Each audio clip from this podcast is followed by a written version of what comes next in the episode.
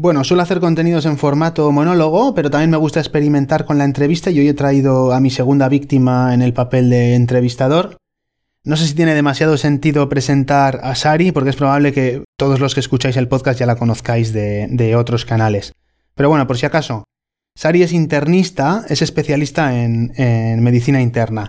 Se ha dedicado durante años a las enfermedades infecciosas, eh, conoce muy bien la microbiología, ha visto muchos pacientes con VIH y también le ha tocado participar de lleno en plena oleada de COVID en las trincheras en IFEMA, pero poco a poco, no sé si obedeciendo quizás a una voz interior, pues ha ido cambiando la actividad asistencial por la divulgación, el empoderamiento de la población, de los oyentes, de los que le siguen, de forma que ahora es coautora del podcast de Slow Medicine Revolution, que es un tipo de medicina con la que la verdad es que me siento muy identificado y que me gusta o intento conciliar en la medida de lo posible con mi práctica clínica, y que es un podcast del que soy ahora mismo fiel seguidor.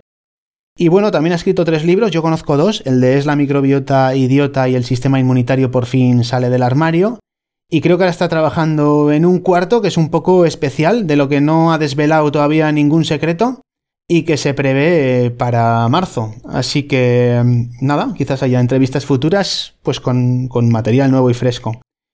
Hoy he querido aprovechar la trayectoria de Sari para traérmela un poquito a mi terreno y preguntarle algunas cosas que creo que me vienen al pelo a mí para el podcast.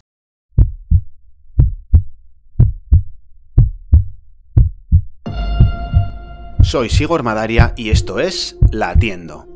Un lienzo en blanco donde me expreso libremente para contaros la cardiología desde mi punto de vista.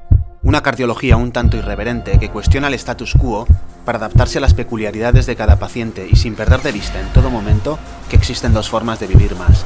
Vivir más años y estar más vivo.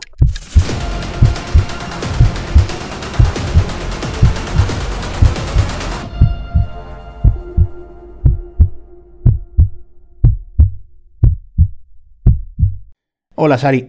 ¿Qué tal? ¿Cómo estás, Igor? Encantada de estar aquí. Pues muy bien, y me has encantado yo de tenerte a ti, que me has hecho un huequillo en esa agenda que itinera entre, entre saber vivir y libros y podcast y una actividad frenética que no sé cómo consigues sacar. Yo tampoco. Adelante. Eh, a ver, después de la introducción esta que he hecho tuya profesional somera, Tú que conoces un montón de bichos, microorganismos, bacterias, arqueas, protozoos, elmintos, gusanos, hongos, etc. Por completar esta presentación que he hecho yo de ti, ¿con cuál te identificas más y por qué? Realmente es una pregunta muy difícil porque cada bacteria, cada virus, cada hongo, todos tienen su personalidad, ¿no? Pero es verdad que si me lo dices así, no sé si es porque la tengo mucho en la cabeza siempre, es la quermansia mucinífila, ¿no? Pensaba que me la ibas a decir. No sé por, qué. No sé, no sé. Hablas mucho de ella. Se ve que te cae bien, por lo menos. Sí, sí, es que realmente además diría que la Kermansia mucinífila es eh, una bacteria de la que he hecho incluso una, una ponencia, una charla monográfica, ¿no? Entonces, entre haberla estudiado muy a fondo y que es un bichillo simpático y que, bueno, pues me gusta la Ackermansia mucinífila por si no, las, las personas que nos escucháis.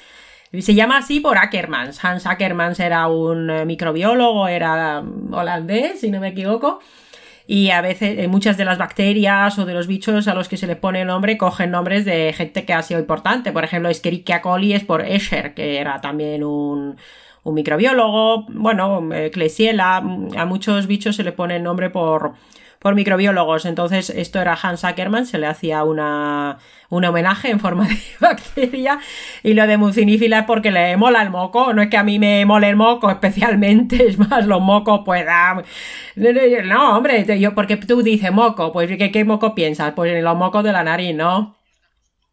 Pues cuando tienes niños te acostumbras a los mocos y oye, te vuelves un mucinífilo como otro cualquiera. Sí, pero gustarte no te gusta. Pero bueno, al final pensemos que en el intestino fabricamos un, como 10 litros de moco al día, ¿no? Y el moco es importante. Entonces, en la Kermansia mucinífila lo que hace es una cosa, que, que come moco, ¿vale? Y luego induce al intestino a fabricar más moco. Y yo pues pensaba, aparte de que tengo la Kermansia siempre que pienso mucho en ella, que la he estudiado mucho, que, hace cosas interesantes, también en parte, bueno, yo, yo siempre digo que yo no soy demasiado original ni especialmente creativa, pero si algo se me puede dar medio bien es coger muchos conocimientos dispersos de todas partes e intentar sintetizarlo y obtener una idea global, ¿no? Entonces, si dijéramos que los conocimientos son moco, pues yo cojo el, conocimiento moco y lo transformo en más en, moco digerido, ¿no? Eh, bueno, es una metáfora absurda, pero así me tiro el día, a veces eh, contándome cosas absurdas y, y esto también lo es, ¿no? De lo absurdo a veces salen las mejores ideas. Sari, a ver, sin entrar en detalles de cómo, ¿no? cómo ha sido tu trayectoria profesional, pero hay una cosa que sí que me inquieta muchísimo. A ver, como clínico, es que no se me pasaría por la cabeza dejar esa parte de mi actividad profesional. Entonces me, intriga saber cómo así, ¿no? O sea, cómo de repente dejas la actividad asistencial y te dedicas, pues eso, a producir y difundir conocimiento. Bueno, la actividad asistencial la dejé sobre todo en la pública, ¿no? Porque, bueno, yo intenté aplicar este tipo de, enseñanzas, aprendizajes, conocimientos, fue muy difícil, me di cabezazos contra un muro mm, que era imposible, ¿no?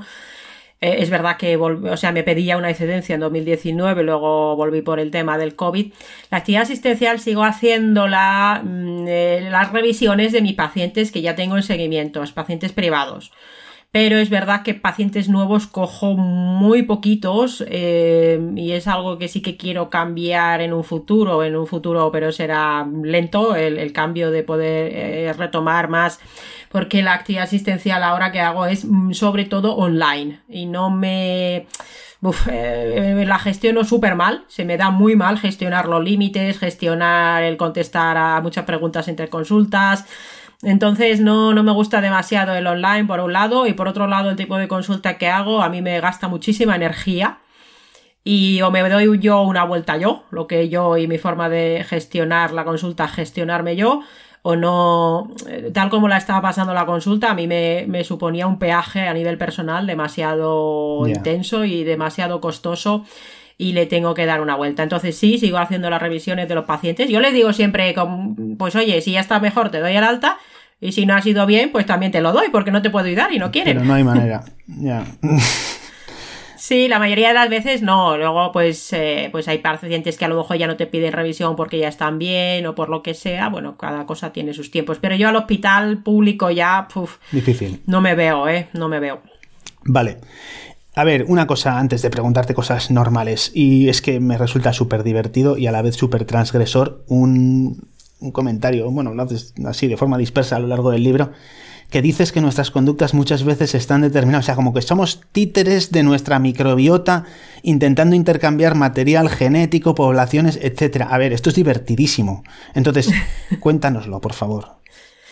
Sí, realmente esto tampoco, como he dicho, yo no soy especialmente creativa ni considero que tengo mucha, tenga muchas ideas propias, pero hay por ahí varios científicos o gente muy friki del tema de la microbiota o de la microbiología y de todo lo que es la evolución, ¿verdad? Que dicen que nosotros, los seres humanos, en realidad tenemos sentido nuestra existencia en cuanto a que somos como naves espaciales Eh, para transportar los microorganismos, que si no fuera porque transportamos microorganismos, no, no serviríamos para mucho, ¿no? Bueno, de hecho, tal como estamos contaminando el planeta y dejando todo lleno de basura, incluso en el espacio, podríamos decir que somos un poco una plaga, ¿no? Pero estas, estos científicos lo que dicen es que realmente mm, nosotros somos el hogar de miles de millones de microorganismos y nuestra, nuestra existencia tiene sentido para esos microorganismos y que esos microorganismos pueden inducirnos incluso cambios de conducta para eh, pues efectivamente conseguir expandirse y conseguir enriquecerse genéticamente, porque hay bichos que entre ellos se pasan genes, por ejemplo, que les pueden hacer más resistentes al ambiente y quieren efectivamente intercambiarse esos materiales genéticos. Esto con lo que mejor se ha explicado no es con humanos, es con ratones y gatos, con el tema del toxoplasma, ¿no? El cómo cambia un, ratoncillo de conducta cuando tiene un toxoplasma, ¿verdad? Hmm. Y entonces hace que en vez de mm, tenerle miedo al gato, pues acabe ahí eh, acercándose al gato. Y entonces, claro, esto lo que haces es que si el ratón se come, o sea, el gato se come a ratón, luego el gato defeca el toxoplasma y el toxoplasma se sigue expandiendo, ¿no? A ver, que no es que los microorganismos tengan ahí un plan malvado para dominar el universo, obviamente no es una cosa volitiva, ¿no? No es que ellos hayan decidido hacer esto, pero sí que sí que les viene bien que, que hagamos esos intercambios, ¿no?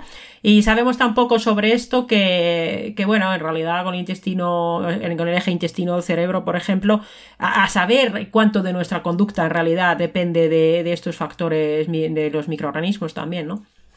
Joder, eso es muy nihilista. O sea, según a quien se lo cuentes, lo descolocas totalmente. Eh, pero bueno, ya te digo, a mí es que. Bueno, es que nos damos mucha importancia, ¿no? Luego te, tú ves a, Car a Carl Sagan que dice: Mira, ese punto pequeño azul que está ahí eh, lejísimo, eso es la Tierra. O sea, venga, tío, que lo que te pasa no es tan importante, ¿no? Así es. A ver, pues preguntaría un poco cosas más serias. No, no es que esto no lo sea, pero bueno, cosas que igual la gente entiende como más normales te quería hacer una pregunta un poco más normal, o sea, un poco como la que puede esperar la gente ya cuando escucha un podcast, y es que nos aclares un poco en qué se diferencian pues los conceptos o términos slow medicine, medicina integrativa, cómo se diferencia esta de la medicina más tradicional o la alopatía. Y luego vi el domingo también que habías publicado un post anunciando una formación slow y tal. Entonces, pues ya aprovechar también que nos cuentas todo esto pues para aclarar un poco cuáles son los contenidos de esa, formación, a quién van dirigidos, etcétera. Sí, el concepto de slow medicine realmente surgió en Italia hace unos 20 años aproximadamente y lo contraponen a, bueno, ellos además en Italia cuando lo crean dicen que es una medicina sobria, respetuosa y justa, ¿no? Que es como ponerle unos adjetivos. Al final la idea de slow, igual que hay una slow food, la slow life, eh, va en esa idea de más reposada, que no significa obviamente que tengas que practicar una medicina slow cuando te viene con un, paciente con un infarto, pues le tendrás que hacer un cate, abrirle la arteria y ya está. Pero esta idea de la medicina slow es una idea que... Que va más a, desde luego, recuperar los tiempos en la atención eh, sanitaria, ¿verdad? Porque ahora mismo en los ambulatorios, esos escasos dos o cinco minutos que pueden tener por paciente, en los hospitales algo más, desde luego no permite una atención demasiado personalizada. Eh, con eso no están a gusto los pacientes, pero tampoco están a gusto los... Muy pocos profesionales están a gusto con eso. Yo creo que nadie, ¿no? Si le preguntan entre si quiere tener más o menos tiempo por paciente, todo el mundo querría más tiempo para trabajar mejor, ¿no? Y por un lado está ese tiempo, pero también es un concepto más reposado, más de hacer una medicina más preventiva, desde luego más personalizada eh, y también más centrada a poner al paciente también en el centro, ¿no? En el centro de la atención, qué es lo que quiere el paciente, que no sea ese todo por el paciente pero sin el paciente, que sea el paciente el que esté en el centro de no sus pruebas y también poner más el foco en la salud quizás que en la enfermedad porque ahora todo es como muy en plan síntoma pues tal pastilla, enfermedad tal otra o tal prueba y luego tal pastilla sino eh, verdaderamente eh, centrarnos más muchas veces en recuperar la, la salud más que combatir la enfermedad, ¿no? Mm, ¿En qué se diferencia también de lo que se practica? Los ambulatorios y los hospitales se hacen cosas fantásticas, pero es verdad que es todo como muy farmacocentrista muchas veces o muy centrada en ciertas técnicas y se olvidan conceptos como es la medicina del estilo de vida, la importancia de los hábitos, de los ritmos circadianos, de la alimentación, del contexto biopsicosocial, que todo esto los médicos de familia, ellos lo estudian y podrían aplicarlo, por ejemplo, perfectamente en ese primer nivel de atención sanitaria, pero luego pues no les dejan porque no hay tiempo. Y también, eh, obviamente, incorporaría a otros profesionales, esos nutricionistas, eh, psicólogos, fisioterapeutas, entrenadores, mm, dentistas. Mm, bueno, pues sería esa medicina vamos a decir integral, porque luego la medicina integrativa, que es un concepto que a mí a veces no me queda muy claro lo que es, porque para cada uno parece que es una cosa. Hay gente que dice, pues es coger la medicina, entre comillas, alopática tradicional y utilizar también las medicinas alternativas y complementarias. Bueno, yo creo que medicina hay una, ¿no? Que podrá ser más o menos slow, pero es la que funciona. Y yo personalmente el concepto de medicina complementaria, decir que hacer una inmunonutrición o incidir en los estilos de vida, eh, para mí eso no es complementario, eso es la medicina. Y luego si acaso los fármacos podrán ser lo complementario cuando el resto no funciona, ¿no? Entonces, al final, la medicina la que, la que funciona, eh, realmente de la gran tradición de, grandes profesionales de antaño que veían al, ser humano como un todo en su contexto psicosocial, esos médicos rurales que quizá no tenían muchas herramientas, pero podían ayudar mucho a sus pacientes, ¿no? Eso, eso es lo que, a lo que aspira a, ser slow y a que se Slow Medicine Institute y Revolution y que se haga ese cambio, ¿no? Y hemos iniciado una formación ahora en formato membresía bueno, hace un, tiempo, a finales de noviembre, que consiste en unos cursos monográficos que, quieren ser muy prácticos. Hemos empezado con neuroinflamación con Antonio Valenzuela.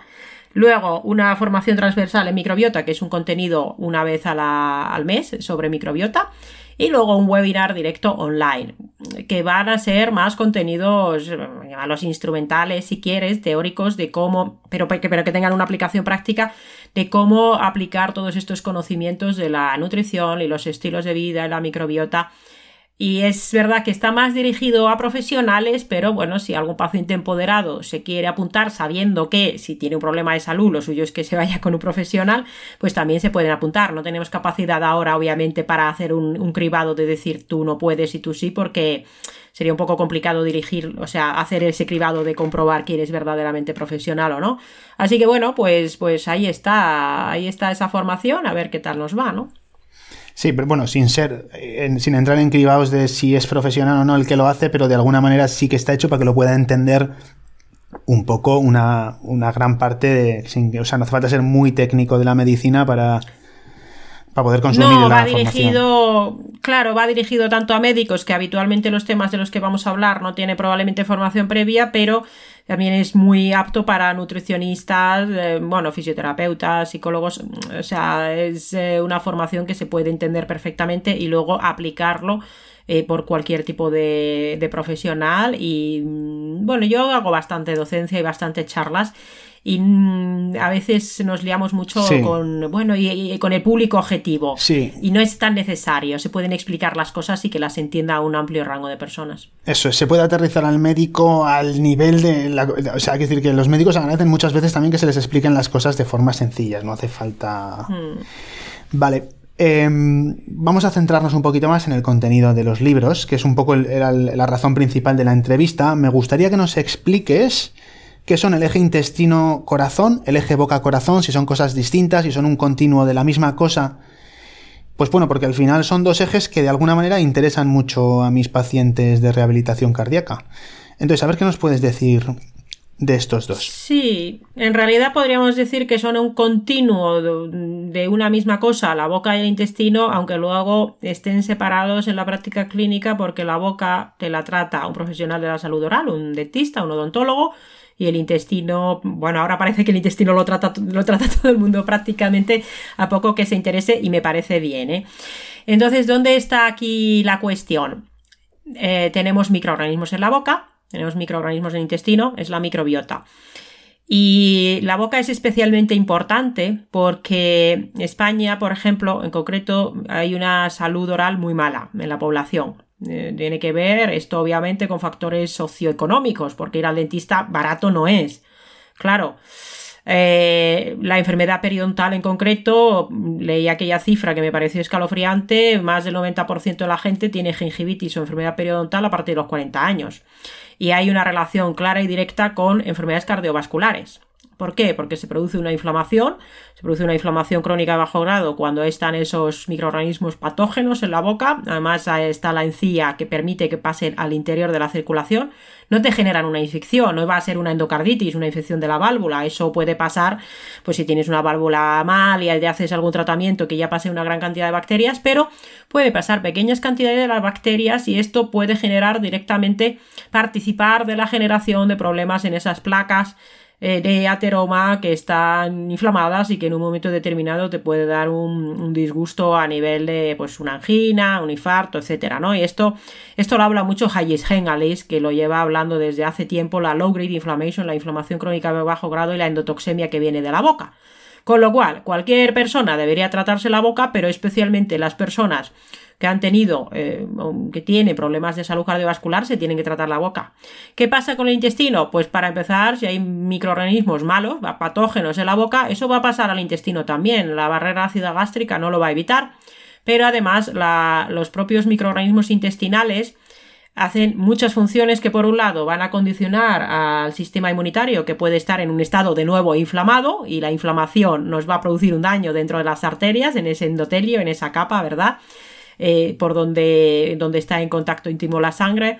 Y luego Además, em, sabemos que los microorganismos van a fabricar una serie de sustancias que son los metabolitos. Y según fabriques unas sustancias u otras, pueden tener un efecto negativo o positivo en tu salud. Por ejemplo, hay un tipo de sustancia que, bueno, se llama TMAO, que sabemos que lo fabrica cierta microbiota intestinal y cierto tipo de microorganismos eh, y que mm, puede ser perjudicial para la salud cardiovascular e incluso en la insuficiencia cardíaca, ¿no?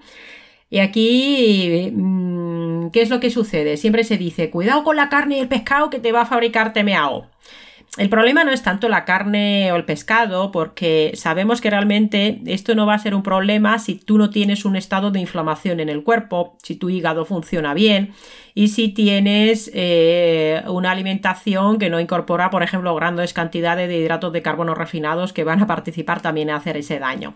Es decir, no es que sea una relación directa de como un trozo de carne y voy a fabricar un metabolito dañino, sino del conjunto de mm, la alimentación como es. Hay mucha tendencia con el caso de la carne, por ejemplo, a echarle siempre la culpa a la carne de todos los males cuando realmente es una visión bastante simplista y en el último año han salido dos revisiones sistemáticas grandes donde se ha visto que realmente el consumo de carne se puede asociar a longevidad incluso y que no tiene por qué dar malos los resultados de salud, sino que es de qué se acompaña esa carne y de qué calidad es esa carne, ¿no?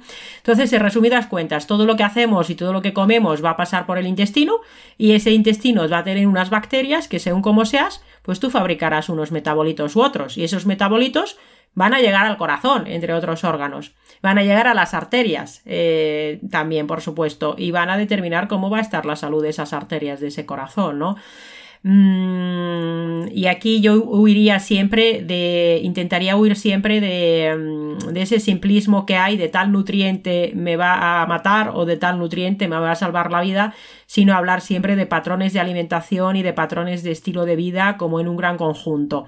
Eh, y no caer en el simplismo dicotómico eh, al que se suele referir siempre la mayoría de la gente cuando habla de nutrición y de salud. O de microbiota y salud. No sé si me he explicado, me, he enrollado mucho no, no, porque es, un es, un, es, un, melón, es un melón muy gordo, ¿no? Además, eh, teniendo en cuenta que has escrito un libro y parte del otro basándote en eso, has sintetizado perfectamente. Pero cambiando de tema, o no sé, porque de hecho lo has mencionado y parece que está enlazado de alguna manera, el tema de la inflamación crónica de, de bajo grado, que es ese gran fantasma ubicuo en la población y que está tan de moda, del que todo el mundo habla y que se relaciona con muchísimas enfermedades del mundo moderno. ¿Qué es y de dónde viene? Porque luego te preguntaré qué es lo que hace, pero de momento, pues por aterrizar un poco la idea, primero definir la inflamación crónica de bajo grado y sobre todo cómo se produce. Lo primero hay que saber qué es la inflamación. La inflamación es una activación gorda, tocha, eh, potente del sistema inmunitario que tiene sentido cuando pasa algo agudo. ¿Te haces una lesión? Pues tendrás que eh, inflamar un, un esguince. Tendrás que inflamar esa zona para arreglar esa lesión. ¿Te viene un microorganismo malo que te produce una infección? Tendrás que hacer una, no sé, te entra un, la típica astilla que te entra en un dedo y se te pone rojo y al final sale pus. Eso es la inflamación. Eso tiene sentido para sobrevivir para a las lesiones y a las eh, infecciones, por ejemplo. Pero ¿qué es la inflamación crónica? Eso es algo agudo, eso es algo autolimitado y eso o te mueres o te soluciona o se te soluciona el tema o te ponen un tratamiento y se te soluciona, ¿no? Según lo que sea.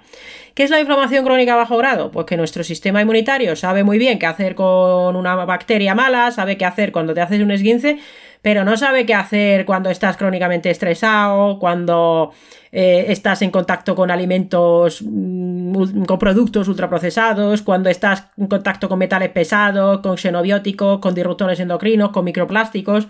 Bueno, eso te inflama un poquito, el sistema inmunitario se reactiva un poco, pero no lo termina de solucionar y además está continuamente expuesto a eso, ¿no? eh, por supuesto, el alcohol, el tabaco, eh, el sedentarismo, todo eso hace que el sistema inmunitario esté todo el rato un poquito activado. Todo el rato un poquito, todo el rato un poco inflamado, pero no soluciona nada, porque no hay forma de solucionar la contaminación, por mucho que se active el sistema inmunitario.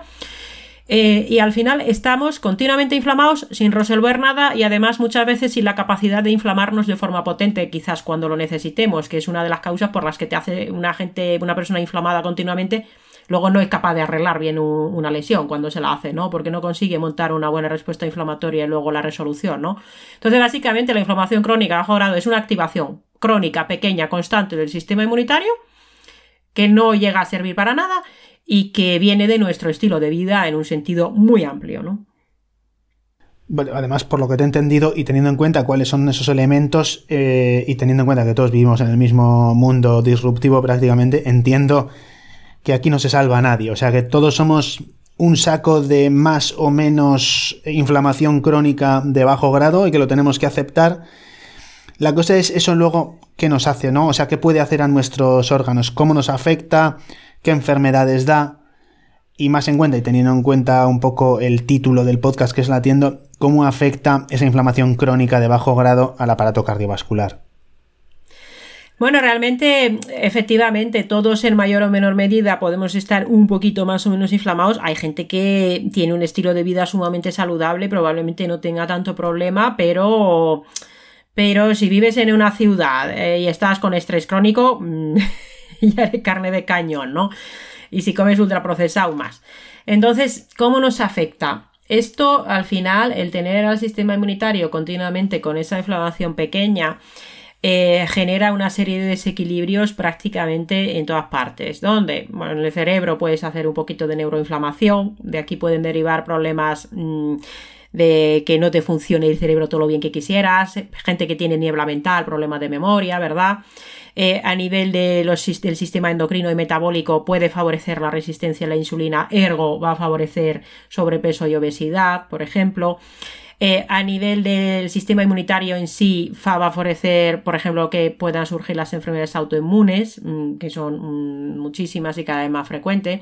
frecuentes. Va a favorecer o va a dificultar los procesos de inmunovigilancia del cáncer, es decir, si aparece una célula maligna cancerosa, quizás el sistema inmunitario le cueste más detectarlo y hacerse cargo, con lo cual mm, esto junto a la resistencia a la insulina puede favorecer procesos de, cáncer. Y luego, eh, y podríamos seguir así prácticamente con cualquier órgano y sistema, ¿no? En el corazón y el aparato cardiovascular lo que va a dañar por un lado es ese endotelio, ¿verdad? Esa capa que está en las arterias y que cuando se inflaman, cuando reciben esa señalización inflamatoria o cuando reciben mm, también esos tóxicos ambientales que, por ejemplo, con los metales pesados o con los contaminantes ambientales, los disruptores endocrinos o los microplásticos, pues pueden hacer un daño en el endotelio. Y entonces el sistema inmunitario se va a emperrar en arreglar eso, pero lo va a intentar arreglar en un ambiente inflamatorio. Y aquí eh, se acaba por inflamar un poquito la pared del vaso, se va a generar esa placa de ateroma en un intento de reparar el daño y a largo plazo pues puede dar lugar a los infartos, a los accidentes cerebrovasculares en el cerebro y eh, bueno, es verdad que la arteriopatía periférica, que es cuando tienes problemas en la circulación de la sangre en las piernas, esto es muy muy típico sobre todo de personas diabéticas y fumadoras, ¿no? Es verdad que sí, es verdad que con, ya te, yo te diría que una persona porque tenga enfermedad periodontal o estrés crónico, hombre, no te va a hacer una arteriopatía periférica normalmente. Esto es más de tabaco y, mm, diabetes fundamentalmente, ¿no? Pero oye, un infarto una angina sí que bien puede ser, viene, viene venir derivado de todos estos factores del estilo de vida que producen esa pequeña inflamación y además también van a producir alteraciones metabólicas con esa resistencia a la insulina y ese perfil eh, de grasas eh, de grasas en la sangre. Eh, hablo de triglicéridos y hablo de colesterol, ¿no? no del colesterol en sí como, como ente, sino de un cierto perfil de colesterol que puede ser perjudicial, pero que no es, cuando hablo de colesterol no hablo de comer grasas, hablo de que tienes un perfil inflamatorio y tendrás un perfil inflamatorio de las grasas también. Con lo cual, ¿qué, qué cosa le va a dar a cada uno? Pues depende también de su predisposición genética. Aquí la genética juega un papel y habrá una persona que haga un problema cardiovascular, otra persona hará pues una enfermedad autoinmune y otro tendrá de todo un poco, ¿no? Entendido. Y la cosa es, claro, a la vista de las amenazas y de los ajustes que podemos hacer en el estilo de vida, para poner un poco eso en orden, ¿existe algún indicador así inmediato? Y me viene a la cabeza ahí la barriga de Luis, por ejemplo. Pero bueno, más allá de la barriga de Luis, determinaciones analíticas o pruebas que nos puedan servir para saber cómo estamos en este sentido, a ver cómo tenemos la inflamación crónica de bajo grado.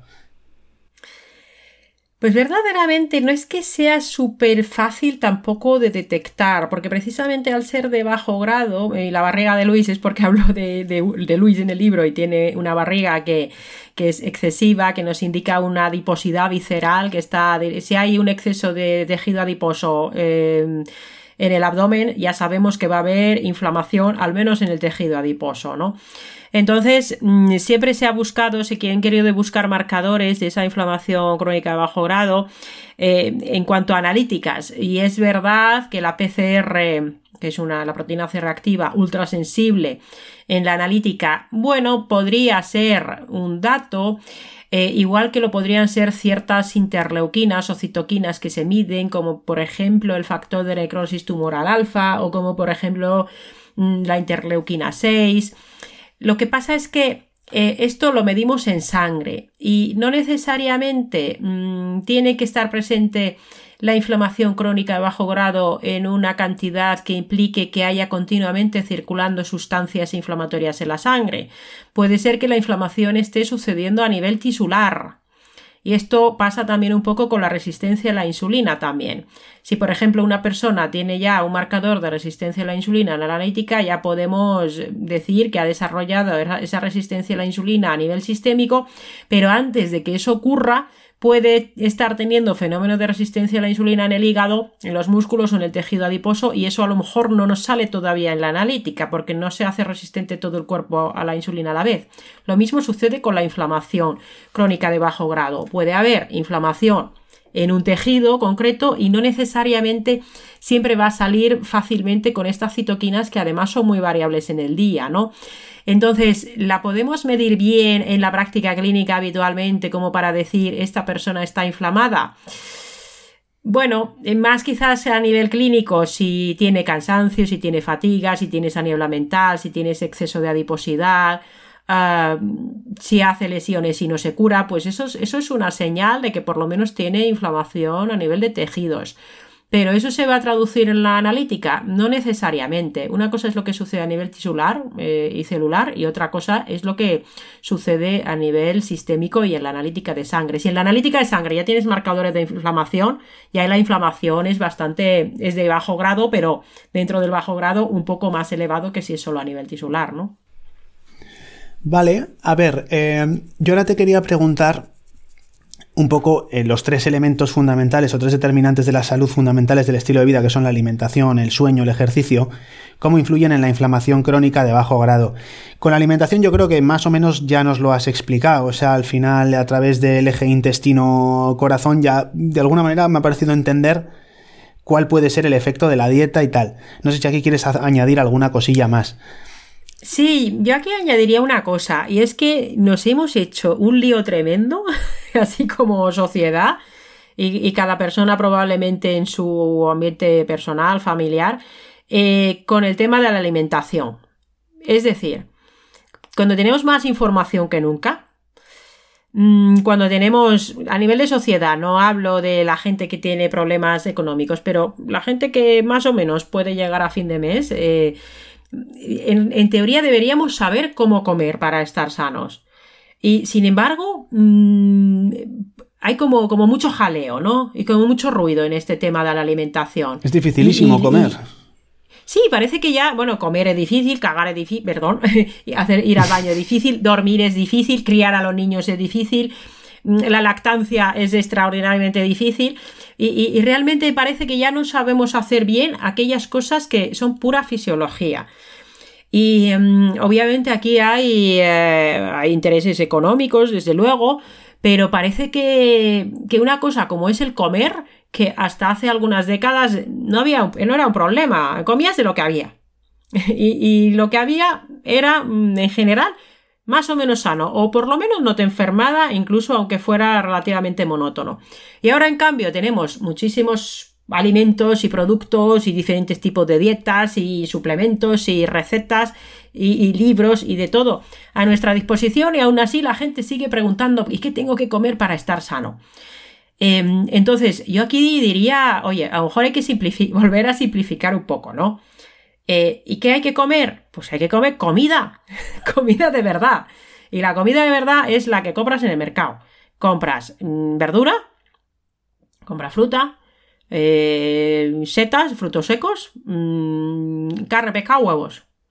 Y luego, pues moluscos, crustáceos, etc. Luego llegas a casa y, te y lo cocinas y te lo comes.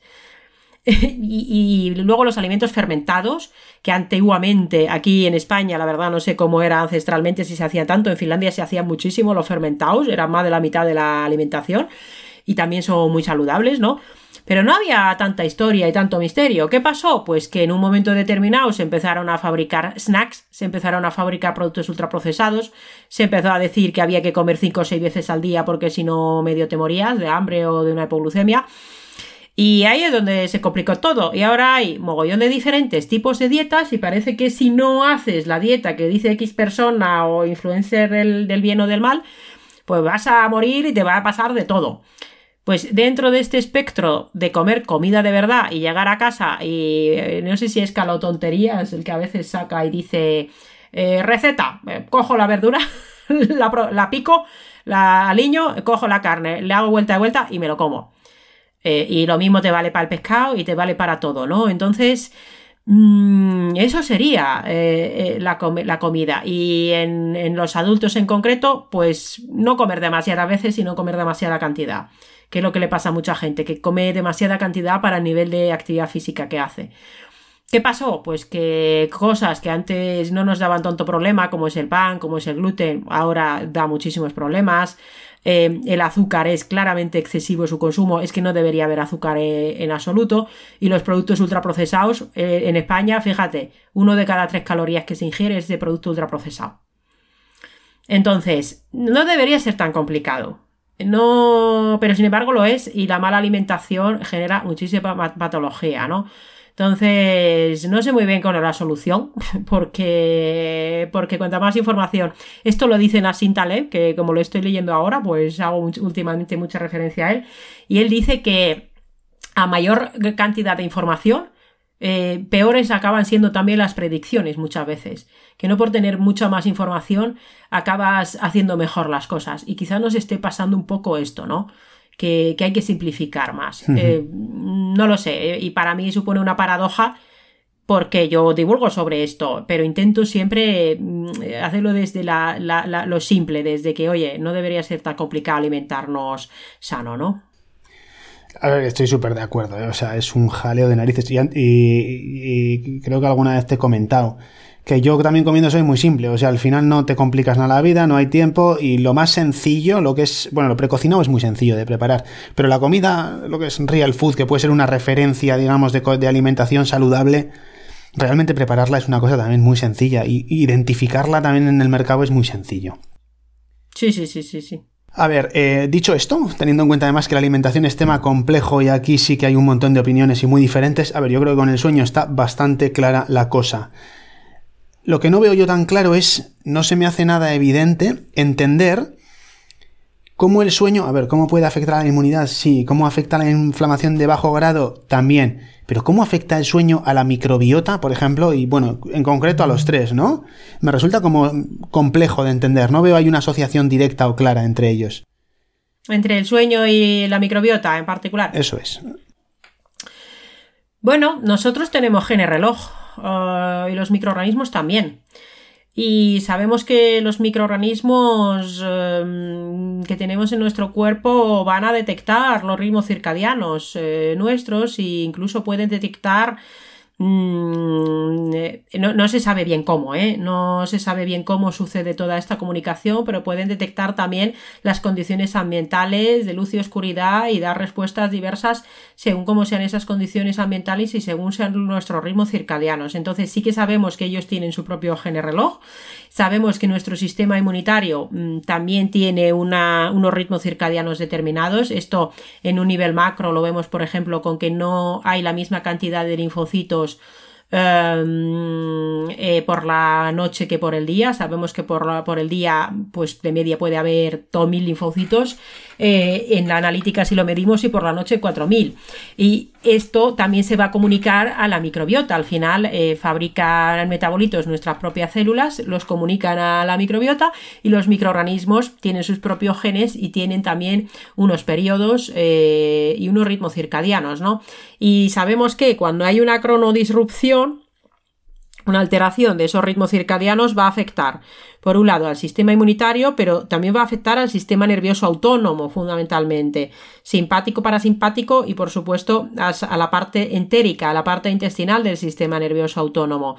Y el sistema nervioso autónomo intestinal está directa, y por supuesto a través del nervio vago, está directamente relacionado con lo que sucede a la microbiota, porque la comunicación entre el cerebro y la microbiota es bidireccional. Entonces, si hay una cronodirrupción, se va a alterar esa señalización que hace el sistema nervioso autónomo hacia la microbiota y eh, esa microbiota va a ver alteradas sus funciones por la señalización que se recibe. Pero aquí queda mucho por investigar todavía. Em, y lo que sí que sabemos es que si tienes una microbiota en desequilibrio, una disbiosis intestinal sobre todo, sobre la boca habría que ver qué efecto tiene, ¿no? Pero por lo menos la intestinal, si está desequilibrada, te puede llegar a alterar los patrones de sueño porque tiene un efecto directo en la fabricación de la serotonina o de la dopamina o la acetilcolina a nivel cerebral. Eh, y luego, si tú tienes una cronodirrupción, sabemos que se va a alterar la función intestinal y que se va a alterar la función, em, la función de la microbiota. ¿Qué viene primero? Mm, porque a veces hay como mucha obsesión, ¿no? No, es que, ¿qué, probiótico me tengo que, tomar para arreglarle mi microbiota y dormir bien? Pues, eh, pues no lo sé, es que a lo mejor primero tienes que dormir bien para arreglar tu microbiota antes que tomar un probiótico para dormir bien, ¿no? ¿Qué viene primero? Luego la gallina. Eh, muchas veces es difícil de saber y no siempre mm, porque haya una relación de, de una asociación entre la microbiota y el sueño, por ejemplo, en este caso, no siempre podemos inferir la causalidad, ¿no? Y esa es la dificultad eh, a menudo en sistemas complejos como es el cuerpo humano y la microbiota, saber hacia dónde va la causalidad y qué es lo que sucedió primero. De manera práctica, ¿qué quiere decir? Pues cuídate del intestino y tu microbiota y cuidarás tus ritmos circadianos y cuídate los ritmos circadianos y cuidarás de tu intestino, ¿no? Que sería de nuevo intentar simplificar un poco más la cosa antes que buscar el microorganismo perfecto para dormir como nunca, ¿no? Ya, ya, ya. Y bueno, a ver, te voy a hacer la misma pregunta también con el tema del ejercicio. O sea, hacer ejercicio físico, eh, ¿cómo y qué efecto tiene en la inflamación, en la microbiota y, en la inmunidad, en el sistema inmunitario? Eh, pues eh, aquí realmente una cuestión que se me plantea es el hecho de que se parte muchas veces de un error, mm, bueno, no sé si es un error, de un concepto y es que se habla del ejercicio de la actividad física como si fuera una condición experimental en el sentido de que como si el ser humano sedentario fuera el ser humano normal, ¿no? Y muchas veces se dice, vamos a ver el efecto del ejercicio en no sé qué. Eh, y realmente lo que es raro es el ser humano sedentario, el ser humano que no se mueve. Entonces, lo que sí que sabemos que el sedentarismo nos inflama, que el sedentarismo nos genera problemas en la microbiota, y realmente, em, ¿qué efecto tiene el ejercicio, la actividad física en la microbiota?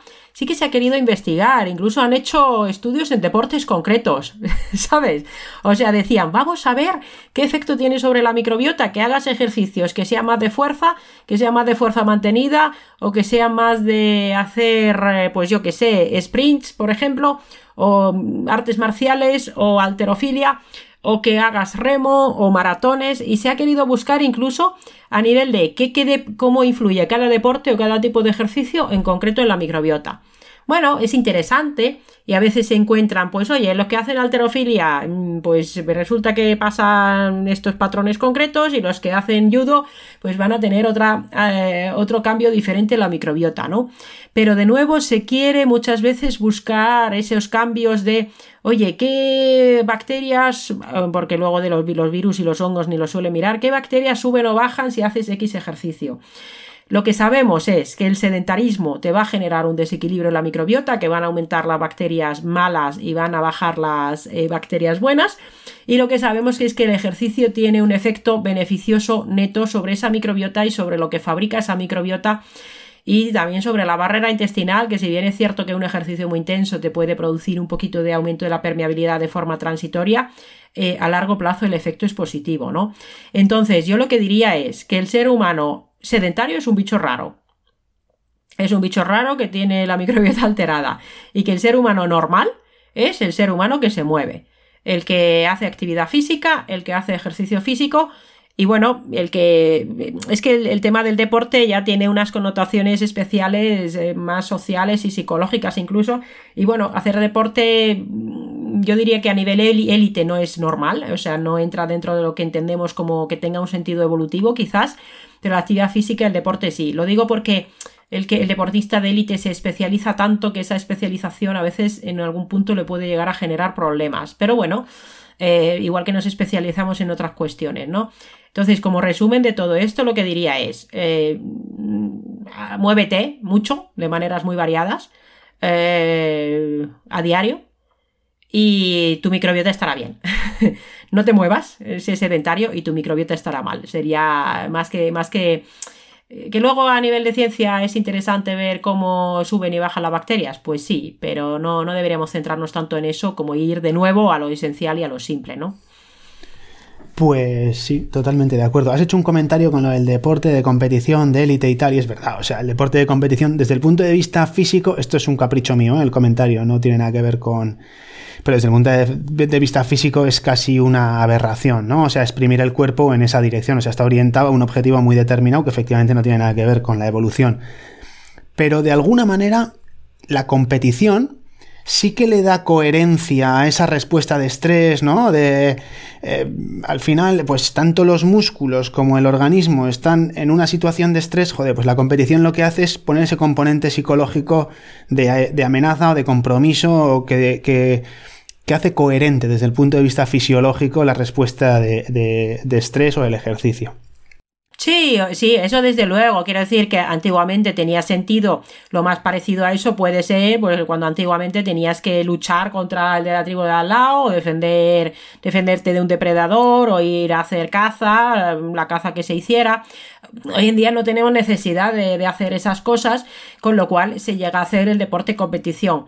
Entonces, mm, a mí me parece fantástico el deporte, me parece fantástica la competición porque también, bueno, pues da salida a unos instintos que a veces pueden acabar siendo de violencia, ¿no? Que quizá no le damos salida de otra manera. Lo que pasa es que aquí el deportista tiene que ser especialmente, fíjate, le escuché, yo no sé a quién se lo escuché, no sé si fue Marcos Vázquez, que dijo que los deportistas de élite que han tardado más tiempo en especializarse en su deporte son mejores en general en competición que aquellos que se especializan muy pronto y ponía el ejemplo, no sé si era Roger Federer o Djokovic, que creo que era Federer, que tardó mucho en especializarse en tenis, se hizo muchos deportes eh, antes de especializarse, bueno, ah, sí que se especializó pronto, de adolescente, pero que hizo muchas cosas antes de eso y luego en cambio hay deportistas que, oye, que a lo mejor a los 5 años empiezan a jugar al tenis o al golf y ya no hacen casi nada más que eso, aparte del entrenamiento, de, entrenamiento de fuerza dirigido a eso. Y en general al ser humano nos viene bien ser generalistas, aunque luego nos especialicemos en alguna cuestión concreta, ¿no? Y esa, esa ese ser generalista, eh, tener las bases bien sentadas, quizás es lo que en nuestra sociedad a nivel general hoy en día no hacemos. Es decir, yo qué sé, un médico se especializa en operar la retina, y pues, pues, por ejemplo, que ahí es muy importante operar bien la retina, obviamente, pero eso no quiere decir que no podamos todos tener unos conocimientos generalistas de base. Y lo mismo para el deporte. Eh, eh, bueno, eh, es una cuestión compleja, ¿no? Que es quizás incluso antropológica, cultural y psicológica, la generalización y la especialización, ¿no? Pero sí, tiene su papel, desde luego, también, y no estoy para nada en contra de los deportes, pero se tiene que cuidar especialmente el deportista, la alimentación y el sueño y la microbiota también para que no tenga problemas y lesiones, ¿no? Pues sí.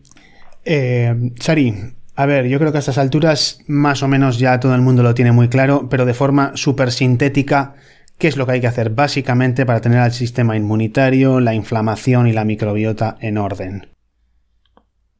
Aquí es donde la gente me pregunta por el suplemento mágico. No, eh, y luego yo les digo, no, pues es que lo que hay que hacer es la alimentación. No seré yo el que te pregunte por el suplemento. No, tú sé que no, eh, pero, tú no sabes la cantidad, o sea, la cantidad de gente que me pregunta por Instagram, ¿qué probiótico me tengo que tomar para X cosa?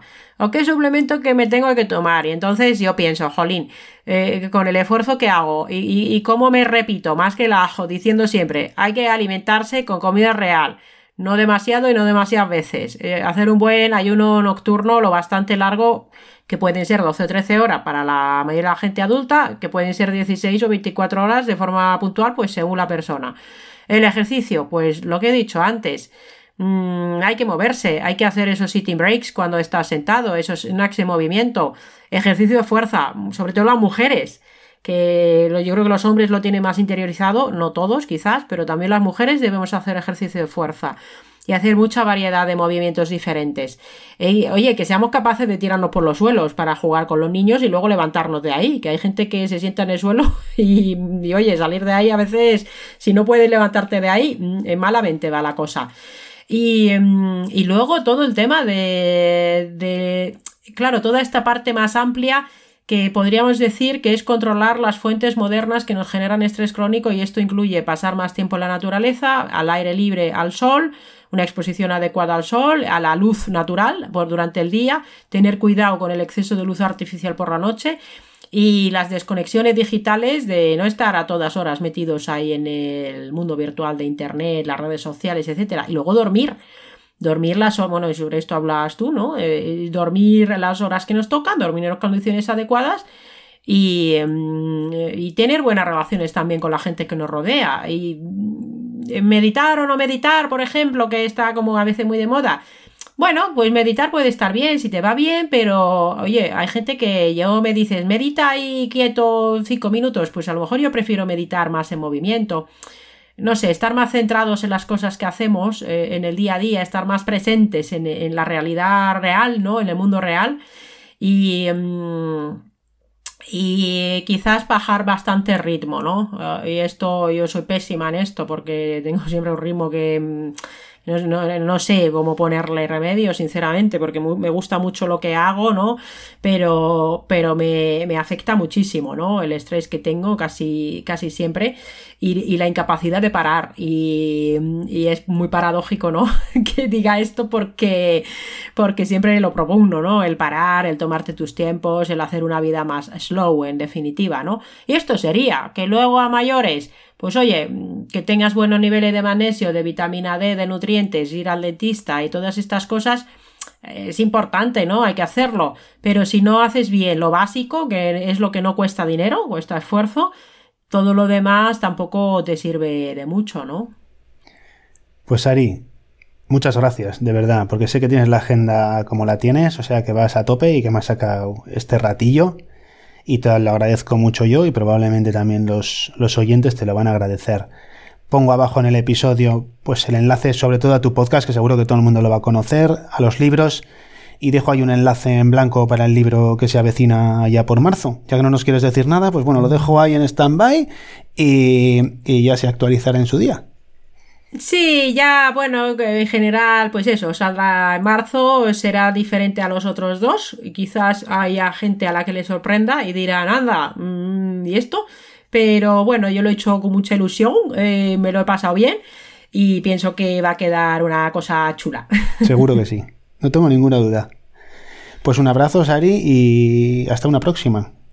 Muchísimas gracias y hasta la próxima. Gracias por escuchar el capítulo hasta el final. Si te ha parecido interesante, premialo con likes, me gusta, estrellas y recursos semejantes de sus respectivas plataformas y suscríbete al podcast. Te avisaré de cada nuevo episodio. Además, comparte el contenido con tus amigos y conocidos. Con eso me ayudas a mí y quizás a un tercero a recuperar la esperanza de seguir latiendo. Por último, si tienes algún problema cardiológico y sientes que necesitas ayuda para llevar una vida activa y adaptada a ti, contacta conmigo a través de mi web sigormadaria.com. Nos vemos en el próximo episodio.